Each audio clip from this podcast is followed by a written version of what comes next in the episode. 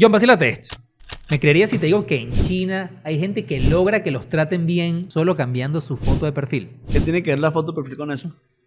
Bueno, tú sabes que en China muchos de los servicios están automatizados y gran parte de la atención al cliente se hace online. Mucha gente comenta que cambiaron su foto de perfil por la del actor surcoreano Don Lee y solo con eso los trataron mejor. Al parecer las fotos de este actor son full amenazantes y al verlo no se atreven a meterse con él. Capaz es que vieron la película del tren a Busan y no se quieren meter con el tipo que mató a todos los zombies. ¿Tú sabes qué es más loco, John? Que incluso hay mujeres que la usan. Hay testimonios de la gente online diciendo que no le paraban y apenas cambiaron la foto de perfil, enseguida los trataron bien. El caso más loco es de un tipo que le robaron su bicicleta. Cambió su foto de perfil, armó un rollo en el grupo del edificio y una hora después le devolvieron la bicicleta. Cuando vaya a hacer un reclamo, un delivery que no me mandaron, voy a poner la foto de que no rips. John, ¿quién te va a creer eso? Juan, si tú recibes una llamada a un teléfono desconocido y ves la foto de John Wick y después sabes que el tipo se llama John, ¿qué creería? Bueno, no sé, yo pondría una foto de vudú y si me piden pruebas, le pido una fotopata. No, Juan, me está jugando gato por liebre, eso ya la tenías planeada.